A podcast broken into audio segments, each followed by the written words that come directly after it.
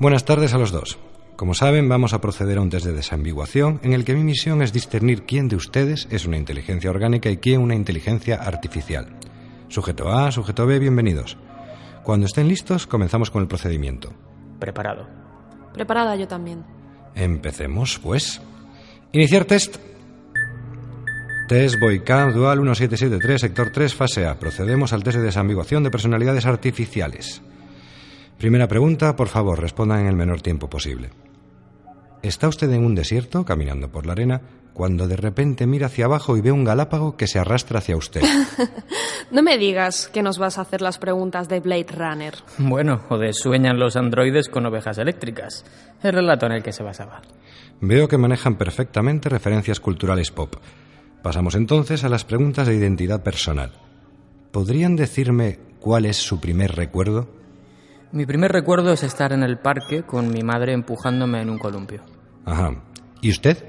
Mm, creo que mi primer recuerdo es de un olor, el de la cocina de mi casa cuando mi padre preparaba guiso. Entendido. Continuamos. ¿Cuál es su segundo recuerdo? Buenos días, buenas tardes, buenas noches. Bienvenidos a CAPTCHA, el podcast de inteligencia artificial de Chataka. Un podcast en el que vamos a estar ocho capítulos, nada más y nada menos. Ocho capítulos, ocho episodios en los que bueno, vamos a profundizar, a tratar todos y cada uno de los aspectos que tiene, creo que la disciplina científico-tecnológica más apasionante, más fascinante pues no voy a decir del siglo XXI porque también es de gran parte del siglo XX. Eh, me va a acompañar presentando este programa eh, don Javier Pastor, insigne editor eh, tecnológico, viejo rockero del mundo de la prensa tecnológica y redactor de chataca.com, por supuesto. ¿Qué tal, Antonio? Encantado de estar aquí y además de, de refrescar toda esa parte de inteligencia artificial que yo estudié en la facultad cuando estuve estudiando informática y así que Sí. seguro que... Era en blanco y negro, temas. entonces, la Era en blanco y negro. De hecho, no se llama inteligencia artificial, se llama mini inteligencia artificial. Bueno, eh, nos acompaña también, eh, y esto es creo que una de las razones y motivos de orgullo por el cual este podcast va a salir eh, mucho mejor de lo que esperábamos, pues nos, eh, nos acompaña Ramón Lápez de Mántaras, que es eh, director del Instituto de Investigación en Inteligencia Artificial de- del CSIC, donde también es profesor de investigación y autor de, bueno, creo que un libro eh, clave, perfecto para introducirse en el estado actual de la inteligencia artificial, que se titula, bueno, con muy buen nombre, Ramón, ¿Qué sabemos de inteligencia artificial? editado por CSIC y Catarata. Muchas gracias por invitarme, por darme esta oportunidad de estar con vosotros hoy aquí. Y para completar est- este póker, ¿no? este, este cuarteto que vamos a abordar el, el tema de este primer episodio, pues tenemos a Don John Tons, que, bueno, aquí hay que hacer una aclaración. Yo me confesaba antes del podcast que lo más cerca que ha estado de inteligencia artificial fue un día que en el corte inglés estuvo a punto de comprar la rumba, pero es la auténtica eh, biblia de todo el tema relacionado con cine, series, videojuegos, cómics, barra, lo que le echen, y nos va a acompañar para dar un toque pues cultureta a este programa, John. Bueno, muchas gracias. Mejor presentación de la historia. Bueno, tenemos que decir que John eh, pues coordina, dirige, es alma mater de Canino Magazine y también un gran colaborador de la casa, porque escribe en spin-off y en Chataka y en Magnet y donde le deje. Ahí estamos. Perfecto. Bueno, pues vamos a empezar hablando un poco de, de la dificultad que, tiene eh, definir lo que es algo inteligente. Cuando Turing, que es una de las personalidades en, esta disciplina, eh, planteó esa pregunta, acabó cambiándola y esa pregunta de si puede pensar una máquina, lo que hizo fue darle una vuelta aquí que, el señor López de Mantaras nos corrija, pero lo que hizo fue plantear un test para saber si algo era o no inteligente. De todas las definiciones luego que aparecieron a partir de ahí de inteligencia, que hubo muchas y hubo un debate muy fuerte sobre qué era o no ser inteligente, eh, una de las más recientes y populares es la, la de, mm, la de Stenberg, en la cual eh, él decía que ser inteligente es saber adaptarse exitosamente a tu entorno e incluso adaptar tu entorno a tus intereses. Entonces, esa idea de que al final la inteligencia te sirve para adaptarte o para que lo que te rodea se adapte a ti, él la, luego la dividía en tres tipos de inteligencia. Una que es la que miden los test de, inteligencia tradicionales, una que es la que está dedicada a afrontar tareas novedosas, la típica inteligencia de, artistas y de gente que se adapta muy bien a los cambios. Y luego había una tercera eh, inteligencia contextual, que era la de, la de poder, la capacidad de adaptarse, que era la más importante, pero a su vez se nutría de esas, de esas dos inteligencias. Eh, hablando de inteligencia, eh, hay una cosa poco inteligente que he hecho, que es que no me he presentado yo. Mm. Disculpadme, soy Antonio Ortiz, eh, hombre para todo de chataca.com. Bueno, y el caso es que, abundando en lo que, en lo que comentaba Javier, eh, tenemos también un debate casi que va en paralelo, ¿no? que es si el ser humano es el único ser inteligente y si la inteligencia humana es la única inteligencia en la que podemos pensar. De hecho, hay muchas corrientes de pensadores y científicos que apuntan a la presencia de la inteligencia en animales en su capacidad de aprender cosas, en su capacidad de utilizar instrumentos, en la capacidad para asociarse entre ellos para lograr objetivos. A mí, de, hecho, la definición de, de, Steinberg esta me, me, me, consuela mucho porque ya he descubierto que mi hijo desde el primer día era muy inteligente, ¿no? Como era capaz de reordenar todo para su propio interés. Bruno, un saludo. Bueno, el caso es que entrando ya en la inteligencia artificial, entrando ya un poco, Ramón, cuéntanos un poco lo que, a lo que se refería Javier que es ese pequeño cambio que hace Turing respecto, oye, no voy a dar una definición estricta de qué es inteligencia y si una máquina lo es, sino que voy a buscar la forma de comprobarlo. Es que es muy complicado dar una definición de lo que es inteligencia. esta, que, has dicho, pues eh, bien, es, una posible definición de inteligencia, podríamos, podemos estar de acuerdo sin, sin, sin problema pero bueno, hay muchas otras alternativas que se han dado. De hecho, no, hay, no, no se puede decir que haya una definición universal consensuada completamente, sino que hay muchas, hay muchas, como repito, ¿no? Es que es muy complicado, ¿no? Eh, uno, somos muy capaces y nos cuesta relativamente poco reconocer una inteligencia cuando la tenemos delante, pero definirla es otro tema. Tampoco es tan importante. Eh, mm, tampoco hay una definición completamente eh, clara, clara, clara y absoluta y universal de, eh, de, lo que es vida. Y sin embargo, pues la biología no, parece afectada por el hecho de que no haya una definición así, digamos, indiscutible, ¿no? Hay, hay sus, aspectos, ¿no? Sus gradaciones y sus matices y todo, ¿no?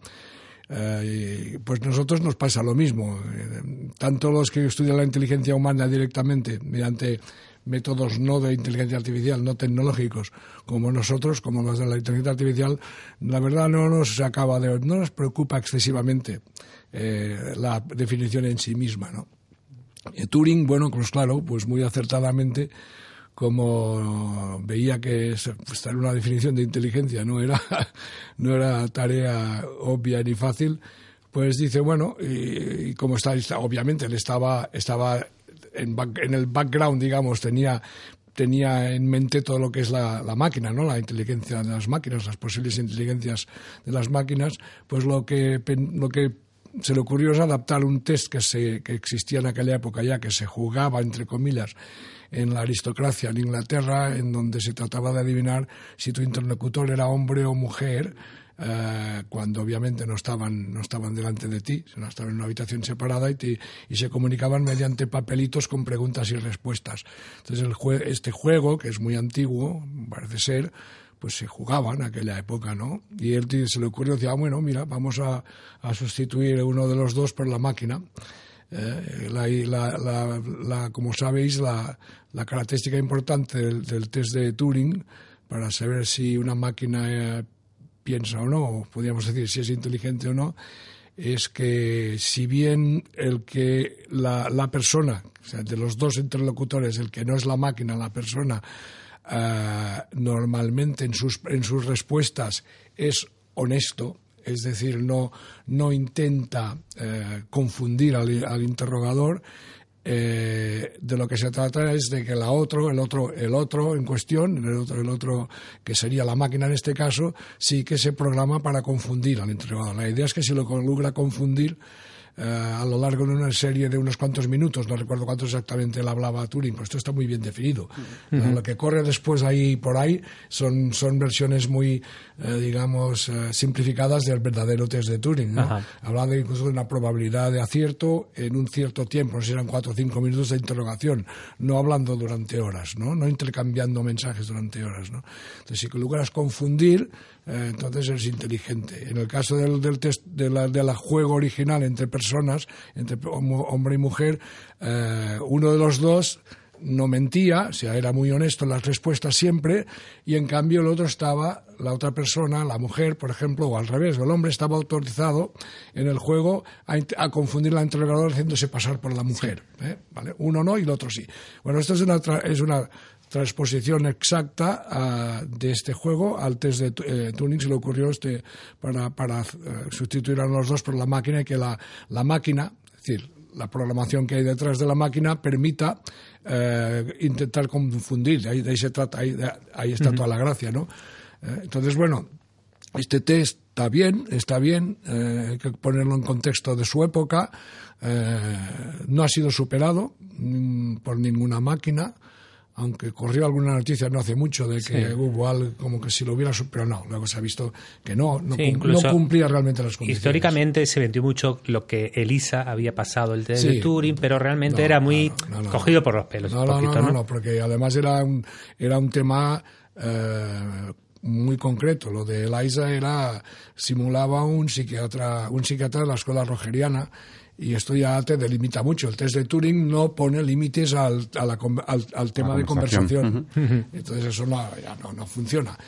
Y, y el otro más reciente, de que simulaba a un adolescente ucraniano con pocos conocimientos, o con conocimientos, digamos, no de, no de inglés como lengua materna, y además un adolescente, o sea, en una cierta edad bien definida, esto tampoco son las condiciones del test de Turing. Por lo tanto, esto tampoco se considera que hace un par de un año, no hace mucho, eh, se corrió la voz, eh, corrió por los medios de comunicación como que se había pasado el test de Turing, y no era esto, era un chatbot, eh, de hecho, muy, muy estúpido. eh, Los como la expertos- mayoría de los chatbots. Los expertos entonces consideran que, que al- una máquina que supere el test de Turing efectivamente Mm. ya es inteligente. No, no, no, porque lo que no se considera es que pasar el test de Turing, eh, el Turing es, eh, como mucho, te podría llegar, llegar a, a- vamos, a- yo admito y muchos admitimos que todo aquello que es verbalizable, es decir, que, es, que se puede simbolizar mediante palabras, entre verbo, verbalizable,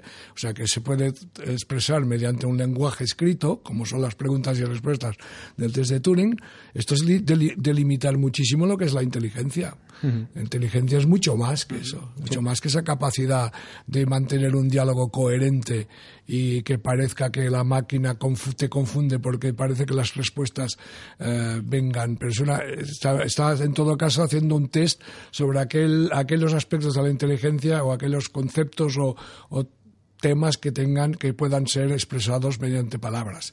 Entonces se habla del test de Turing total, que va mucho más allá, en donde puedes eh, tendrías que, que tener en cuenta aspectos eh, motores, aspectos de, de percepción que en el test de Turing el clásico no los recoge, ¿no?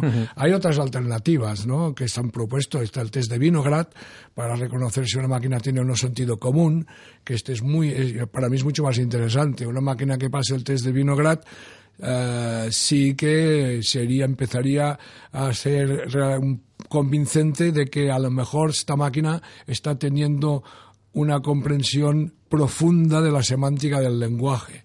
¿eh? Porque el, el quid de la cuestión de ese test de Vinograd es que si no entiendes de verdad profundamente el lenguaje, eh, no lo pasas, porque eh, entiendes. O sea que aquí hay, eh, se han propuesto alternativas, pero hay que decir una cosa: en la comunidad de inteligencia artificial no se trabaja con el objetivo de pasar ni el test de Turing, ni el test de Vinograd, ni no. En todo caso, sería un efecto colateral de los avances. Si un día realmente una inteligencia artificial, de, de- auténticamente, de verdad, una inteligencia artificial eh, general y fuerte, incluso, automáticamente como efecto colateral de este desarrollo, de, esta, de, este, de este nivel de inteligencia, por supuesto que pasará cualquiera de estos test. Pero el test no es la, la, el- la fuerza que, que- que- que tira de, de la investigación. Comprendo. De hecho, eh, bueno, este podcast, como habéis estado escuchando todos, comienza con una suerte de, bueno, de la versión en, en ficticio del, del test de Vinograd, que es el test de Void Camp, que todos recordaremos, pero que luego hablaremos en la parte más de eh, cine y tele de, de John.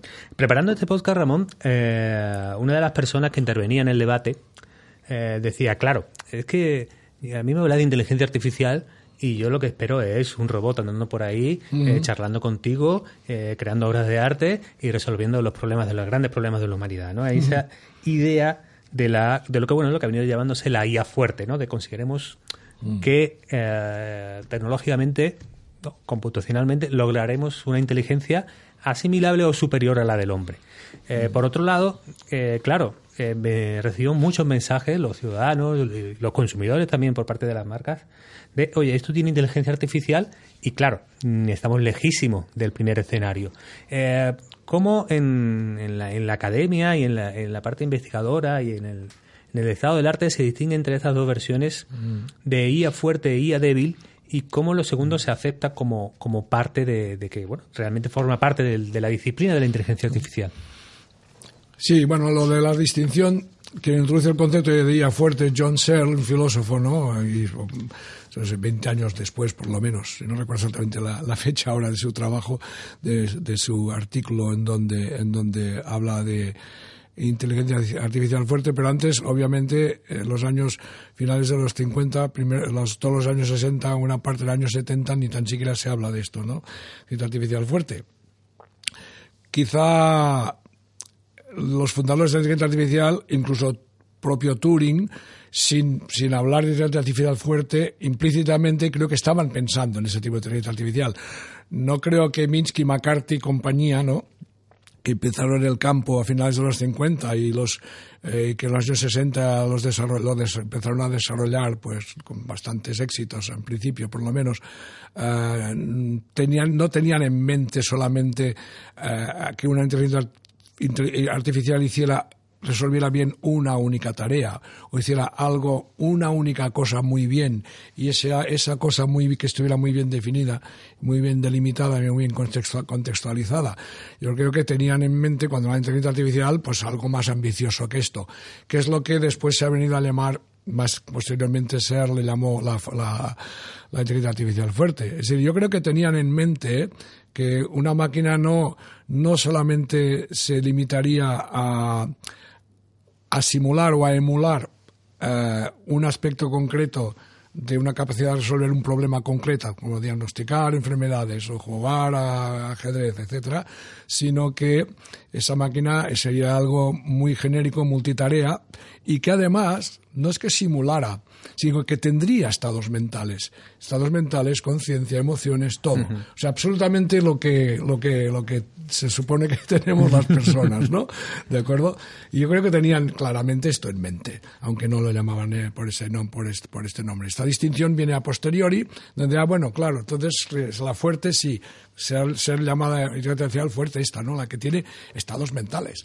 ¿eh? Ellos, fíjate que Newell y Simon cuando, cuando se les premia con el, con el premio Turing, eh, en su artículo, en su conferencia de aceptación del premio, y, y que, está en una- obviamente una versión publicada pa- escrita, el te- hablan de el, el la hipótesis del sistema de símbolos físicos. En inglés llaman physical, physical, systems, physical symbol systems hypothesis que dicen que no importa el sustrato para que, eh, para que algo manifieste inteligencia. Es decir, no importa si, lo- si el cuerpo, entre comillas, es biológico y basado en carbono, como somos nosotros, o, o está basado en silicio y, por lo tanto, eh, no son células biológicas, sino que son transistores y chips, y etcétera. O sea que lo- el, el- el substrato sobre el cual eh, emerge o aparece o se manifiesta la inteligencia no importa, el sustrato sim- no, no importa. Esta es la hipótesis del sistema de símbolos físicos, que no importa. Mientras sea capaz de procesar símbolos es suficiente.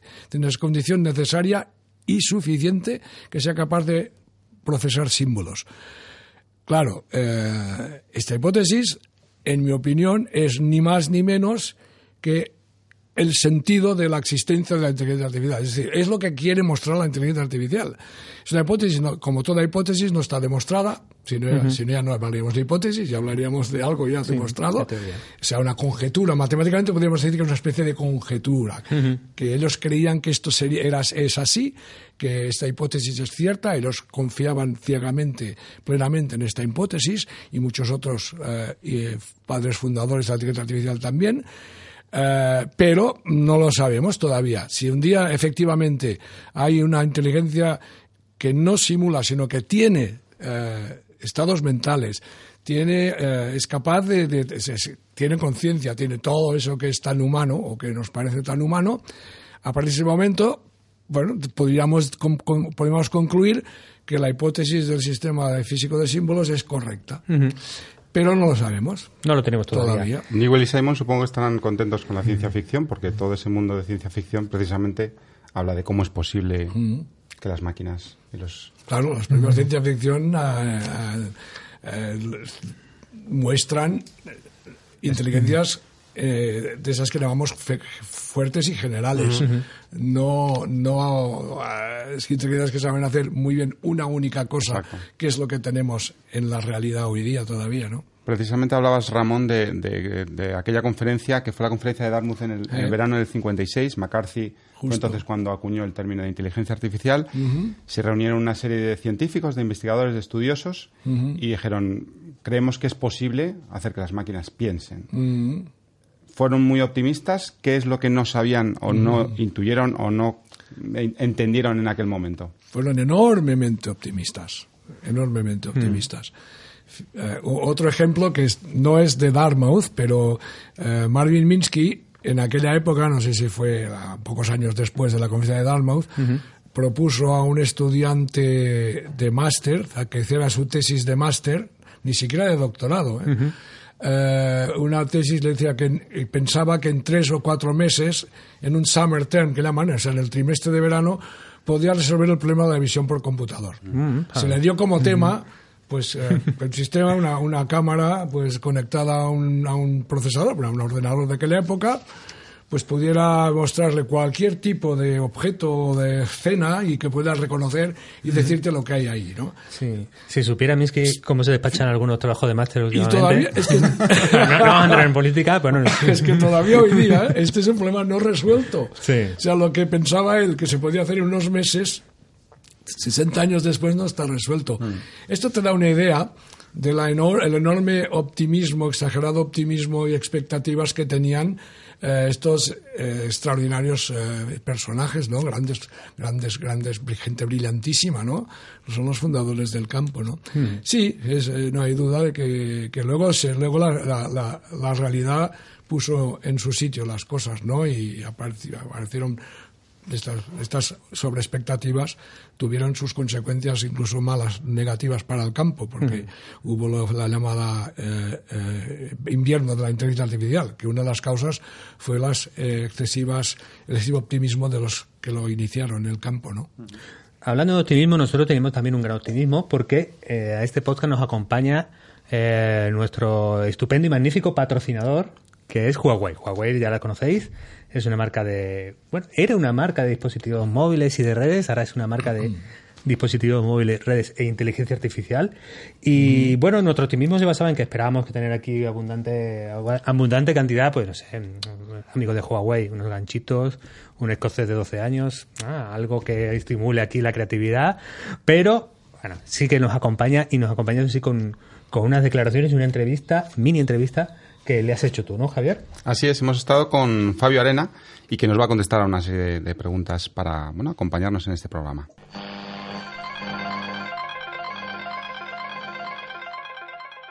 Pues estamos con Fabio Arena, Product Marketing Manager de Huawei Consumo España. Nos va a acompañar en CAPTCHA los próximos ocho episodios. Nos vamos a hacer muy amigos en los próximos ocho episodios de Fabio, que nos va a ir explicando, nos va a ir abriendo las puertas de cómo la inteligencia artificial está conquistando el mundo y en Huawei la están aplicando para que lo conquiste.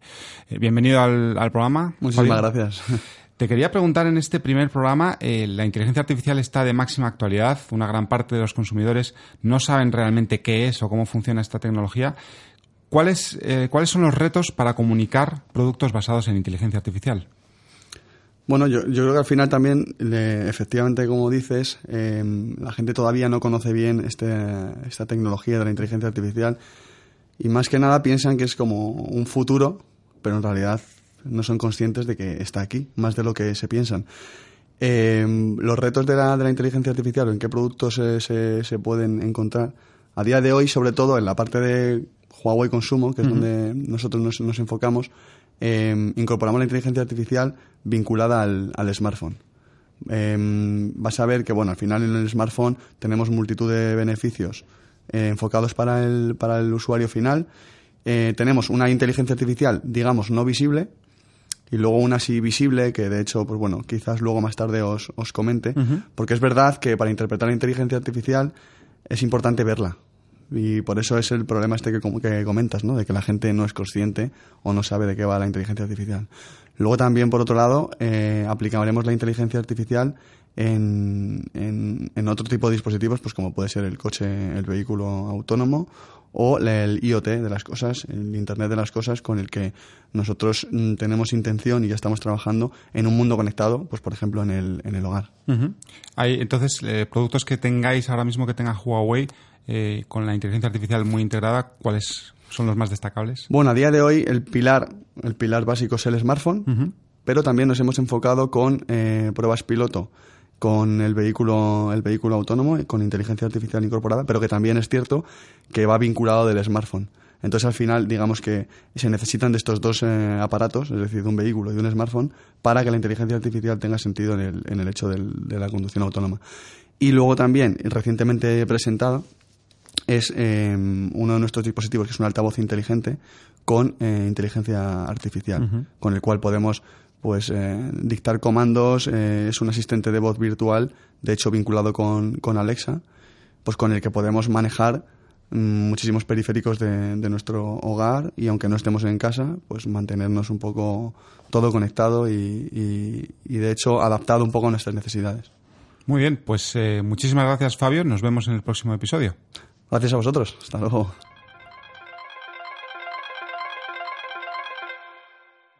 Pues lo dicho, contentísimos, amigos de Huawei, que nos acompañéis en esta aventura de, CAPTCHA, del podcast de inteligencia artificial de, eh, Chataka. Y bueno, retomamos con Ramón porque de verdad, de, todo lo que has dicho me han salido cinco o seis preguntas.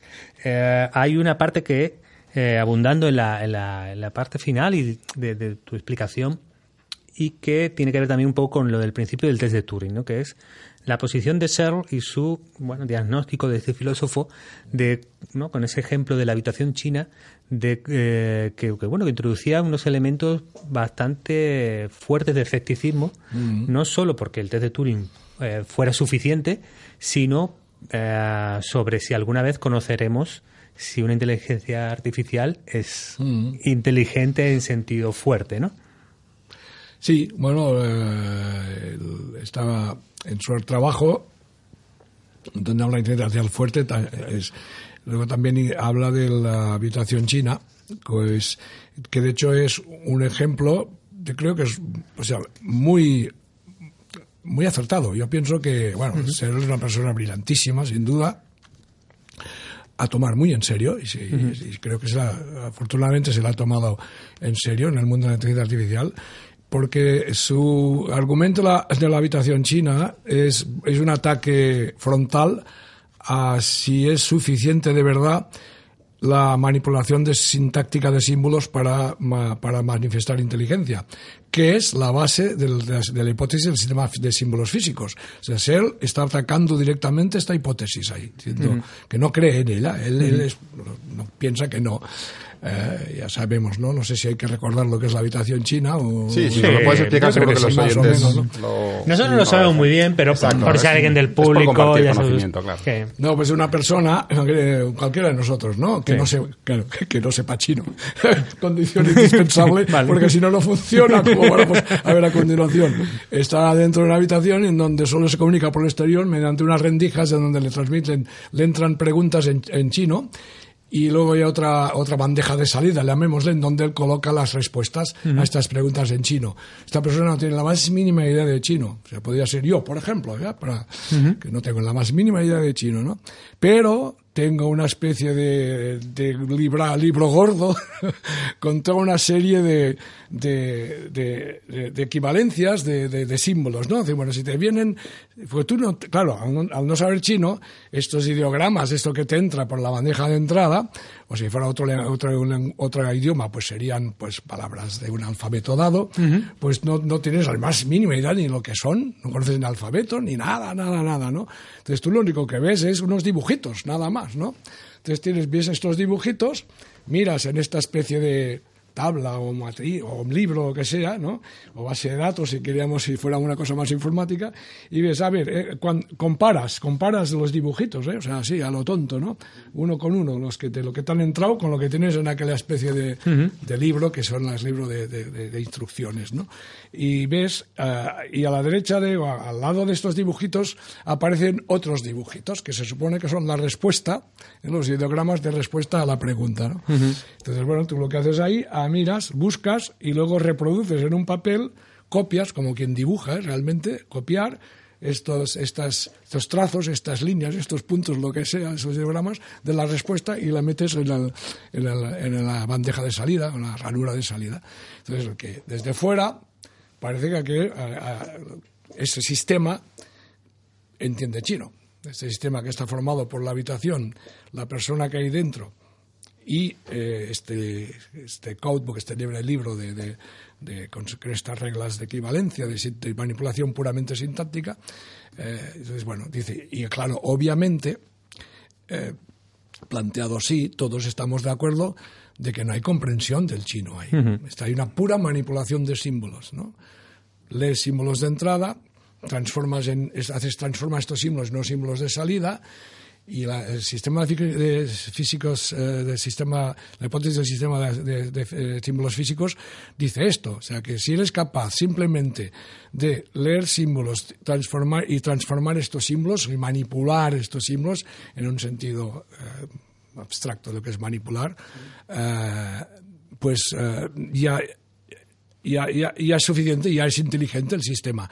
Y aquí Sear dice, no, demuestra, bueno, aquí no hay inteligencia, porque no hay ni la más mínima comprensión de, de- de- del lenguaje este, y sin embargo, desde fuera ves que las respuestas son correctas. Por lo tanto, de alguna manera, eh, estaría pasando algún tipo de test. Incluso podría- podrías decir que pasa un test de inteligencia y podríamos pensar que, que esto es inteligente, esta habitación china es inteligente, ¿no? Claro, eh, es- hay que reconocerlo, hay que reconocer que no lo es. Aquí no hay, no hay ningún tipo de comprensión, no hay semántica, Sí. no hay semántica en absoluto, es pura manipulación sintáctica de símbolos. Eh, bueno, curiosamente nos encontramos con que hoy día, eh, salvando algunas diferencias, porque, sí, porque hay, es, es algo más sofisticado que la habitación china, que esta cosa, que este sistema tan sencillo, pero algo como Google Translator eh, es capaz de hacer traducciones relativamente correctas, sobre todo si en los idiomas las, las lenguas no son muy, muy, muy separadas, entre francés, español o incluso inglés, donde hay mucho, mucho corpus de estas lenguas con muchas traducciones ya hechas, lo que hace viene a ser esto, viene a hacer una manipulación no semántica del lenguaje y nos puede dar traducciones aceptables. Y nos podemos pensar, o podemos llegar a creer, que eh, Google Translator de verdad comprende el lenguaje cuando no comprenden absolutamente nada, ¿no? O sea que sería una versión casi una versión casi moderna de la De habitación china, de casi, china, casi, sí. ¿no? Muy bien. Em, teníamos también un. A raíz de esa, de esa habitación china, tenemos el debate en- entre esa explosión que ha aparecido tras ese invierno de la IA, que han dicho, bueno, no podemos, no, parece que no podemos resolver el tema de la IA fuerte por ahora, vamos a dedicar a resolver problemas específicos Exacto. eh, que parecen como pequeñas habitaciones chinas en realidad. No hay, no parece que haya mucha inteligencia. Ahí, corrígenos, Ramón. Eh, entonces, eh, hay cierto optimismo ahora, precisamente por esa consecución de, de éxitos en tareas muy específicas, muy concretas. Y entonces, mm, ¿qué pasa con esa citada singularidad en, en el futuro? Si esa, si va a llegar, si no va a llegar, si es también demasiado optimismo, vuel- vuelve el, hiperoptimismo de los 50. Vale, bien, sí, un poquito sí, pero va, va, permítame que, vaya un poco para atrás. Efectivamente, una de las causas de este que llaman invierno de la inteligencia artificial, donde las agencias o los organismos que, que, financi, que financiaban eh, eh, la investigación en inteligencia artificial en Inglaterra, incluso en Estados Unidos, en otros países, dejaron de financiarla por varios motivos. Hubo una serie, una serie de circunstancias bastante coincidentes en el tiempo. Y una de ellas es estas expectativas desmesuradas de los fundadores de inteligencia artificial de que todo se podría hacer muy rápidamente y bueno, que era cuestión de pocos años o incluso de meses, ¿no? Como hemos visto antes con el ejemplo de la visión. Esto junto con otras con otros otras cosas, un informe, el informe Albi de Inglaterra, en donde eh, un científico prestigioso de aquella época, no del campo de la inteligencia artificial, se le emitió un informe sobre el estado de la inteligencia artificial y cuando vio los desastres, que los resultados desastrosos precisamente en el campo de la traducción de lenguajes, precisamente, y también en Estados Unidos, campos, los resultados desastrosos de traducción automática entre el inglés y el ruso, porque estaban en plena Guerra Fría y lo que interesaba era sobre todo poder traducir entre el rico y el ruso y el inglés. Eh, y entonces hay anécdotas muy divertidas de traducciones eh, hilarantes, ¿no? para reírse de lo que salía, ¿no? Claro, todo eso contribuyó a y las críticas, las críticas también de, de, Dreyfus o del propio Searle, Searle contribuyó a, este invierno en inteligencia artificial. ¿no?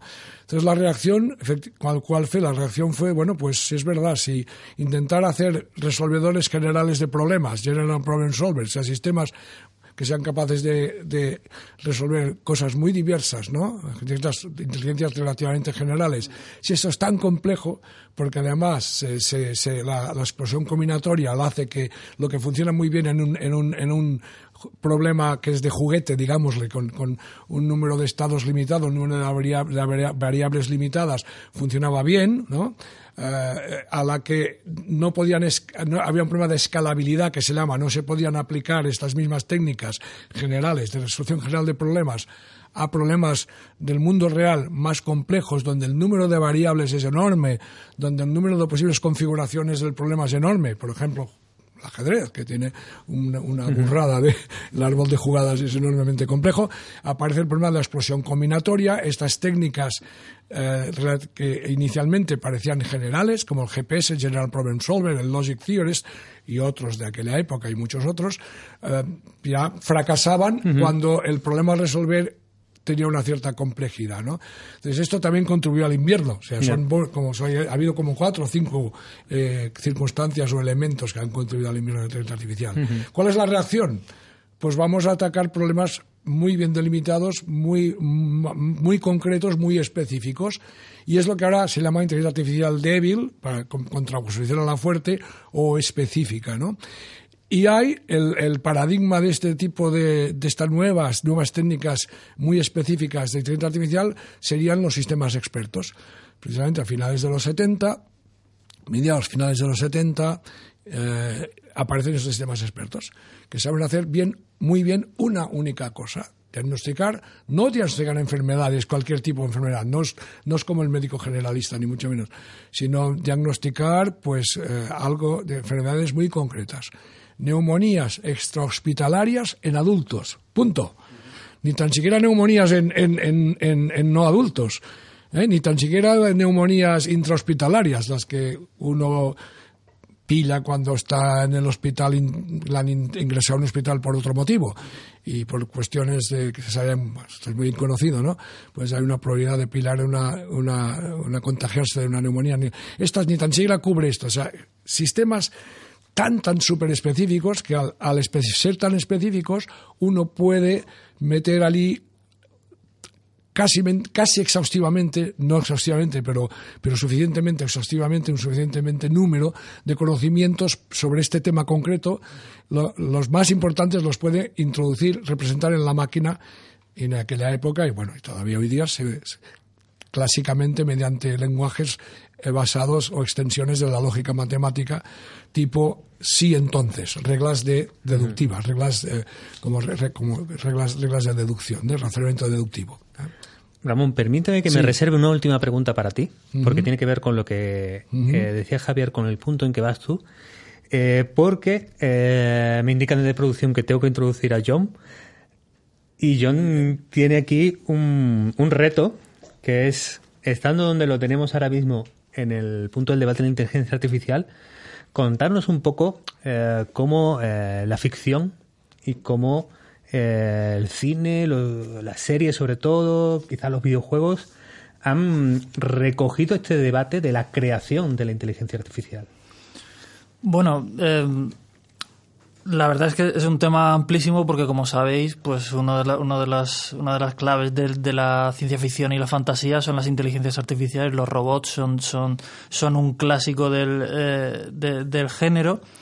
Y sí que es verdad que, que haciendo un repaso muy genérico por todo lo que ha sido el género, un poco de, de cara a preparar el podcast, pues te das cuenta de que siempre hay en general una, una, mm, una visión muy pesimista de la, de la, de la inteligencia artificial. Es decir, eh, como decía, como estaba programado Bender en Futurama, para matar a los humanos. Es decir, la- las, las inteligencias artificiales cuando, eh, cuando tomen conciencia de sí mismas lo que van a hacer es intentar dominar a, alguien más, eh, más, más débil. A mí hay un cuento de de Frederick Brown, un, mini cuento que, que- es de un párrafo que, que- me encanta y que creo que lo resume eh, muy bien y que consiste en que un grupo de, de científicos pues eh, crea el, el- ordenador más potente del, del mundo y deciden hacerle una, una pregunta que, eh, que digamos que resuma todas las dudas que tiene la, la humanidad y que es ¿existe Dios? Entonces, pues le, le hacen esa pregunta y la respuesta que da el ordenador, esta inteligencia artificial perfecta, es ahora sí. Es decir, que, que es lo primero en lo que, lo que lo que van a hacer las inteligencias artificiales cuando tomen conciencia de sí mismos es, eh, es bueno, pues eso. Eh, Esto, esto es una auténtica faena, ¿no, Ramón? Porque tú trabajas en una disciplina, ¿no? Intentas hacerlo bien, ¿no? Haces cosas decentes, ¿no? Dentro de la legalidad, buenas a priori. Supone, Pero claro, sí. toda la ficción se basa en decir que vas a crear el monstruo que nos destruirá. Claro. Esto, esto es las Claro, fiestas sí. en Matador, ¿no? Empieza la conversación y de repente, ¿cómo va Terminator?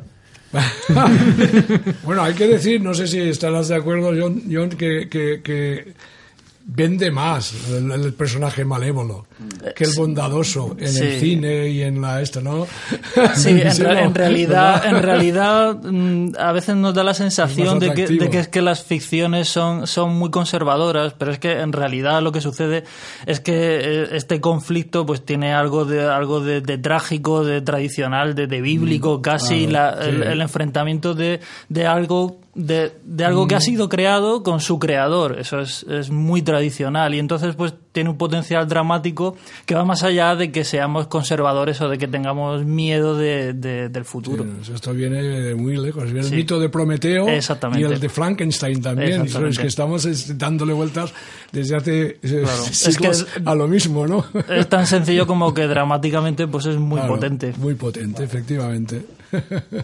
Bueno, venga, cuéntanos. eh, película, serie, fetiche de inteligencia artificial que tú eh, de la que no la que no nos podemos perder. Bueno, es, es que nos iríamos automáticamente a los clásicos, a, a Blade Runner, donde, donde que ya lo hemos mencionado y que y que bueno es uno de los clásicos, pues porque pues precisamente por eso, porque se crean pues seres artificiales que, que se confunden en, en todo con nosotros, incluso en los sentimientos, que quizás es como la, la última la última frontera.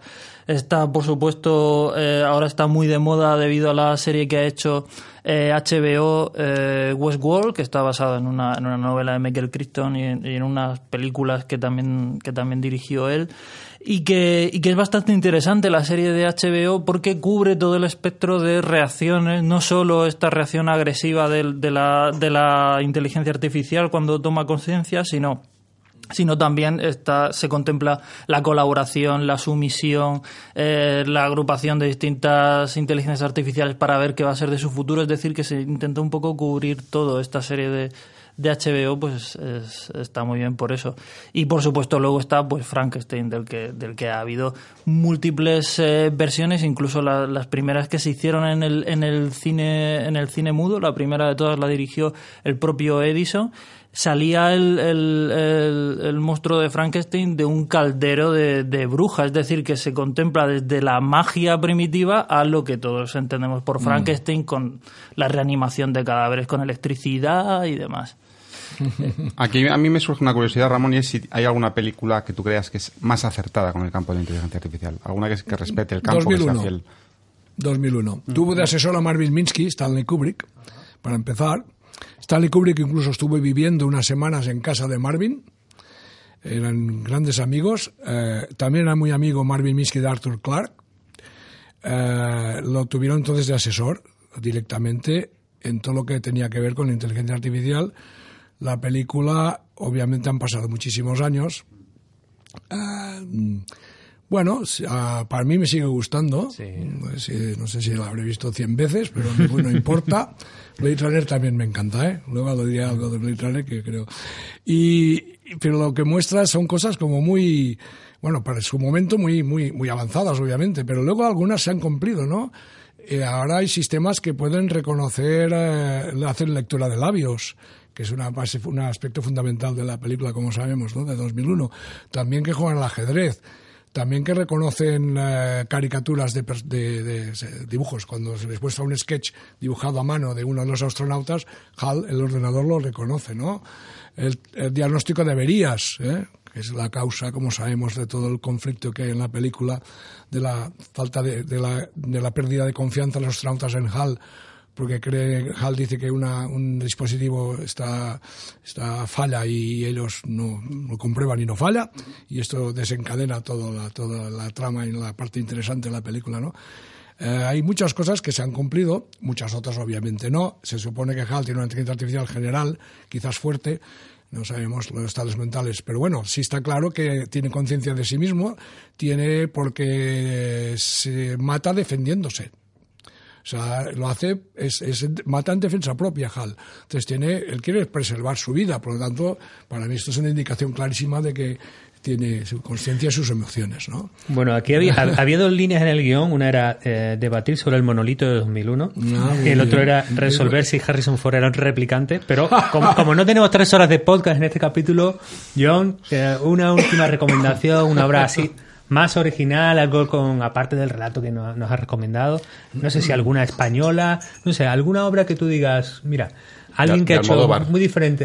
Oye, Pérez Reverte, Javi, que a ti te gusta tanto. ¿Tú imaginas un- una ladriste cibor o algo así? Pues sería fantástico, seguro. Si lo escribe Reverte, vamos, sería súper chulo. Ya sabéis, compartir el enlace en Twitter del podcast con mención a Pérez Reverte. Quién sabe si se está creando aquí algo potente, pero bueno, ya mientras tanto. No sé, hay, montones de, de, de películas, como, como os digo, el, el, el tema de la inteligencia artificial es tan amplio que ha dado montones de, de rarezas y de, y de variaciones. Hay una que a mí particularmente me gusta mucho, eh, precisamente por esto de lo que hablamos, que tiene un nombre que hace que parezca una, una serie Z infame, pero que es una película muy interesante que se llama Engendro Mecánico. Es una película de los años 70 en la que un científico crea un ordenador para ayudar en una, en una casa. Algo que está bastante, bas- pues, bastante de, de actualidad. Es una inteligencia artificial que controla una serie de brazos robóticos y tal.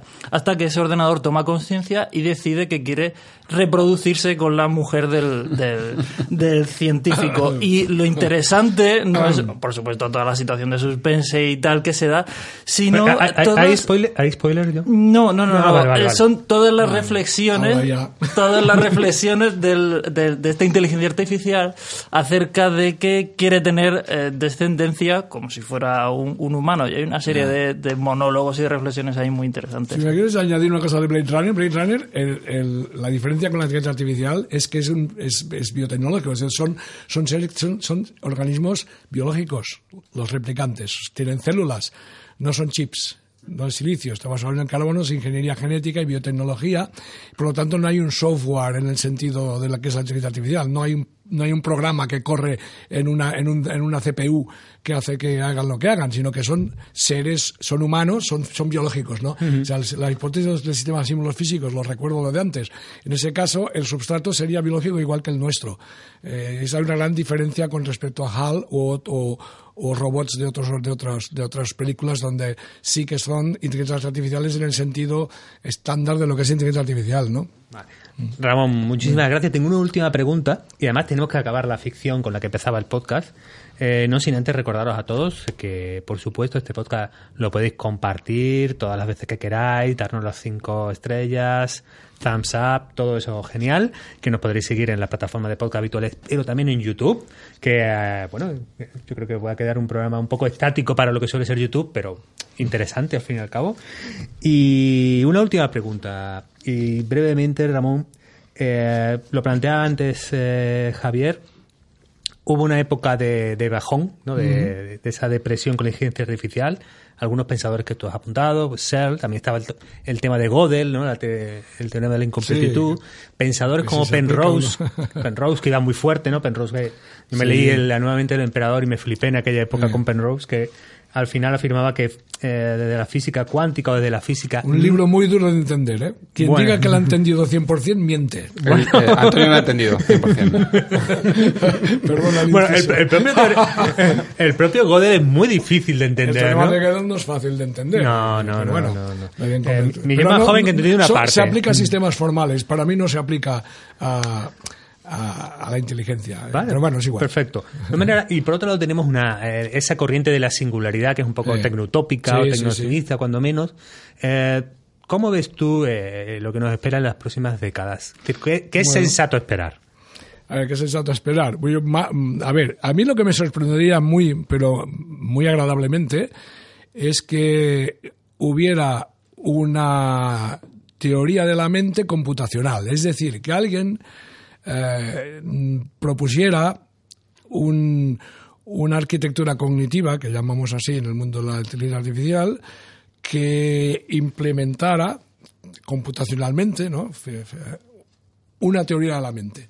Eso sí que sería un paso importante hacia tener inteligencias artificiales generales y quizás fuertes, que no es exactamente lo mismo. ¿eh? Fuerte implica general, pero general no implica fuerte. Es decir, una inteligencia puede ser general, inteligencia artificial puede ser multitarea, hacer cientos de cosas distintas bien, pero no tener estados mentales ni conciencia.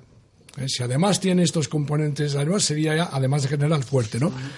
Bueno, dicho esto, eh, repito, lo que, me, inter- lo que me sorprendería mucho es que hiciera, hubiera un tipo de avance en inteligencia artificial en ese sentido, ¿eh? una teoría de la mente computacional, implementable computacionalmente mediante máquina. Eh, lo dudo mucho, personalmente, lo dudo mucho. Yo creo que lo que vamos a ir es cada vez a hacer que las inteligencias artificiales sean cada vez más generales, poquito a poquito, eh, que resolvan, se resuelvan más de una tarea, sean capaces de hacer más de una tarea, que aprendan a resolver una tarea sin olvidar la anterior, que lo que llaman ahora el catastrophic forgetting, el, el olvido catastrófico, que tú entrenas una red de estas neuronales de muchas capas, que son modelos muy complejos, que se habla mucho ahora, los deep, deep learning en inglés, o aprendizaje profundo, y son muy, muy, eh, juegan al Go mejor que los mejores jugadores de Go del mundo y aprenden a jugar al Go en cuestión de horas, jugando contra sí mismo, etcétera, y partiendo casi desde cero. Pero a la que ah, sabe muy bien jugar al Go, le enseñas a reconocer gatos, a distinguir entre gatos y perros, y lo hará de forma maravillosa, o a, o a, o a reconocer enseñar tumores en, en tumores en mamografías o lo que sea, pero se olvidó completamente jugar al Go. Completamente, no un poquito, no, completamente. Hay que empezar desde cero, desde nuevo, a enseñarle de nuevo a jugar a Go o a ajedrez o a lo que queráis, pero a partir de ese momento se olvidó de, de diagnosticar, eh, de, diagnosticar tumores o de reconocer gatos. O sea que son una única cosa exclusivamente. Lo que vamos a ver es progresos en esto. Vale.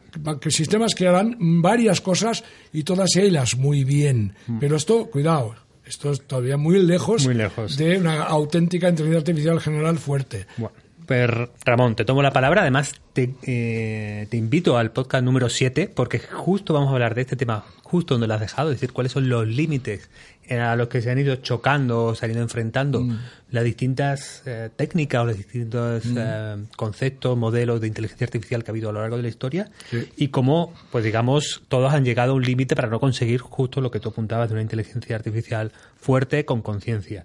Y en conciencia os tengo que decir adiós, nos despedimos eh, por hoy, amigos, amigas, bots de inteligencia artificial que procesáis el audio y pasáis al lenguaje natural. Eh, un saludo a todas, nos escuchamos, os dejo con la última parte de ficción, no la perdáis. Entendido. Continuamos. ¿Y cuál es su segundo recuerdo? Hmm, Mi segundo recuerdo es una piscina repleta de plumas de pájaro. Muy bien, muy bien. Hemos terminado el test y ya está claro quién de ustedes es una máquina. Sujeto A. Acompáñeme. Eh, eh, eh, espere, ¿qué está ocurriendo? ¿Soy una persona? No, por supuesto que no, sujeto A. Ese es un recuerdo implantado que utilizamos para identificar a tantos otros como tú. Concluimos que el resultado de este test es que el sujeto A es una inteligencia artificial. Finalizar test.